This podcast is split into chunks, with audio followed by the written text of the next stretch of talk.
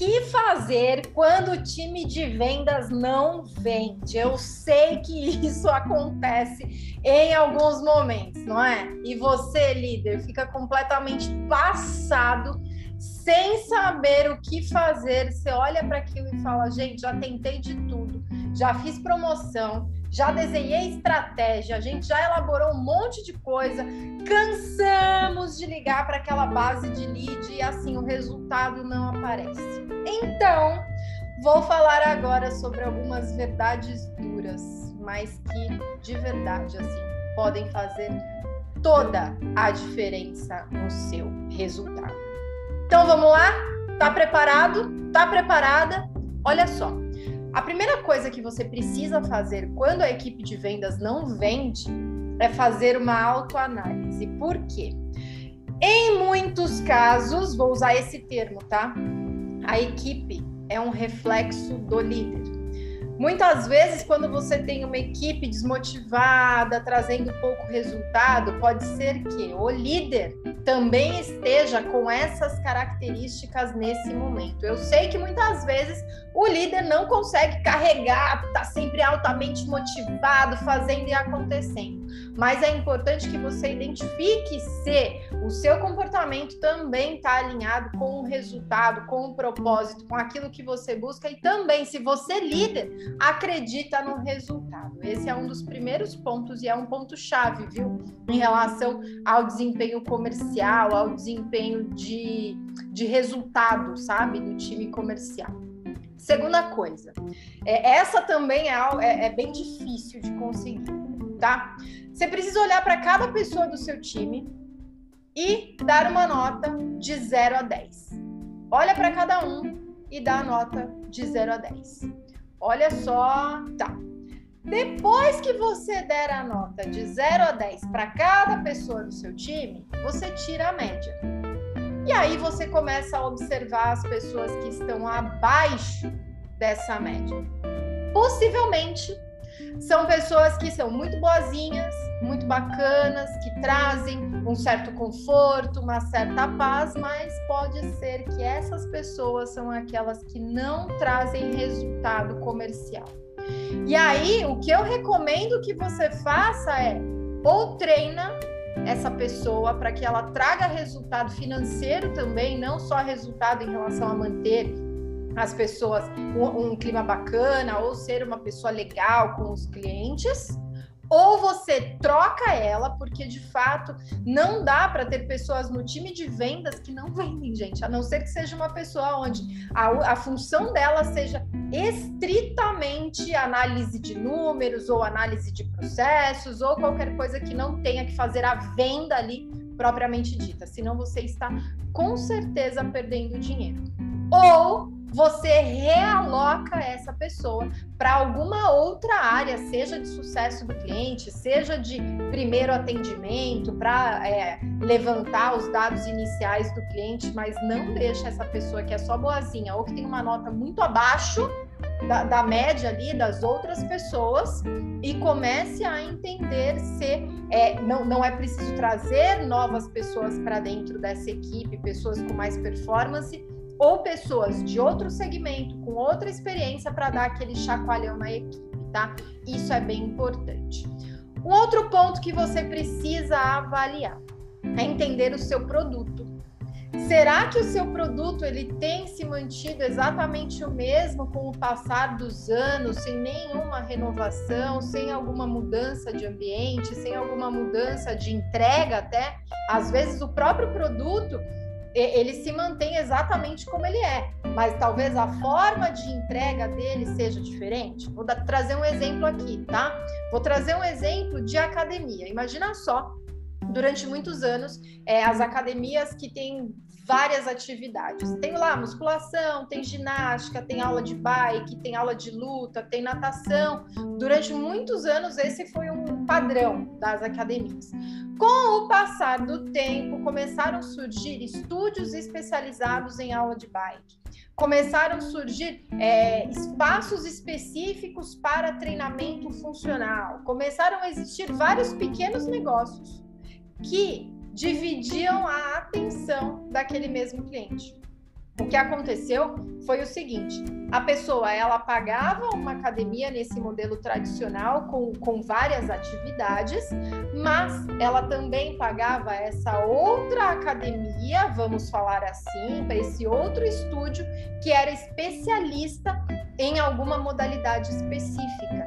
E por algum, em alguns casos, o que aconteceu foi algumas pessoas deixarem de praticar atividade nessa academia, onde tinham várias atividades, e trocaram para fazer as atividades em locais específicos. Porque as coisas mudaram, a disponibilidade de informação mudou, o hábito de consumo mudou. E em muitos casos eles diziam: por que eu vou pagar para fazer uma atividade, várias outras atividades que eu não quero?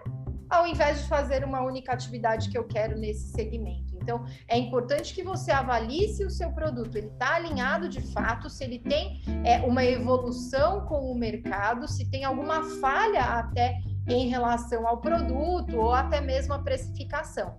Assim, você consegue identificar algum ponto aí que precisa ser corrigido. Outro ponto, gente, processo. Se você não tem um playbook de vendas, assim, passou da hora de ter um playbook de vendas. Se você ainda não tem, eu vou deixar o link aqui embaixo sobre o playbook de vendas para você poder é, utilizar ele dentro da sua empresa, mas é fundamental que você tenha os processos bem definidos e escritos, porque só assim você vai conseguir olhar para os processos e identificar se tem alguma falha que esteja é, atrapalhando ou diminuindo o resultado. Vou trazer um exemplo. Eu trabalhei num, num time onde a gente tinha muita reunião agendada, era venda consultiva, precisava ter o intermédio de uma pessoa para avaliar, entender o momento e fazer a venda. Então, era uma venda consultiva e tinham muitas reuniões agendadas. Só que do momento da reunião até o fechamento de contrato, especificamente, demorava muito tempo, demorava quase uma semana para a pessoa fazer a reunião e fechar o contrato. E aí, a gente olhou produto, a gente olhou preço, a gente olhou tudo que poderia e estava de acordo. Ou seja, o problema possivelmente estava lá no processo, e de fato. O vendedor, ele fazia uma reunião e depois mandava o link de compra. Depois que finalizava a videoconferência, ele mandava no e-mail do, do, do potencial cliente o link para a pessoa comprar. Gente, o que, que acontecia? A pessoa esquecia, já tinha mudado de assunto, assim, não rolava. O que a gente fez foi, antes de desligar a videochamada, a pessoa já colocava lá todos os dados do cartão, já assinava o contrato ali junto com o vendedor. Gente, assim, eu não lembro exatamente qual foi o resultado, mas alavancou assim quase o dobro de vendas nas reuniões. Por quê? Tinha um erro de processo que foi corrigido. Outro ponto. Faça análise win-loss. Análise win quando você dá ganho em alguém, quando você consegue efetuar uma venda, tente identificar por que, que você vendeu. É isso, identifica qual foi o ponto-chave que a pessoa comprou de você. E aí você pode usar várias estratégias para fazer essa pergunta, né? O que eu mais recomendo é que você pegue outra pessoa da equipe para dar boas-vindas para esse cliente e essa pessoa ter um roteiro de perguntas para fazer do tipo: qual a sua expectativa na compra? Qual NPS você dá para de 0 a 10, né? Qual a nota você dá? Fazer a avaliação NPS. Perguntar: o que te fez optar pela nossa empresa? e ouve, porque isso pode trazer insight incrível para marketing, vendas, para painel de objeção, para tudo que você imagina. E a análise de loss é quando a pessoa não comprou e outra pessoa que não seja o vendedor, isso eu recomendo nesse caso especificamente, porque é, a pessoa pode não dizer a verdade para o vendedor, mas ligar e perguntar: Oi, tudo bem? A gente está fazendo uma análise aqui e queria entender os motivos é, de você não ter comprado, é, né? E aí você consegue ir criando uma base sólida de motivos que, as, que fizeram as pessoas comprar e motivos que fizeram as pessoas não comprar. E fica muito mais fácil elaborar a estratégia. E nem vem com aquela história, ai, Nora, duvido que a pessoa vai me atender. Faz.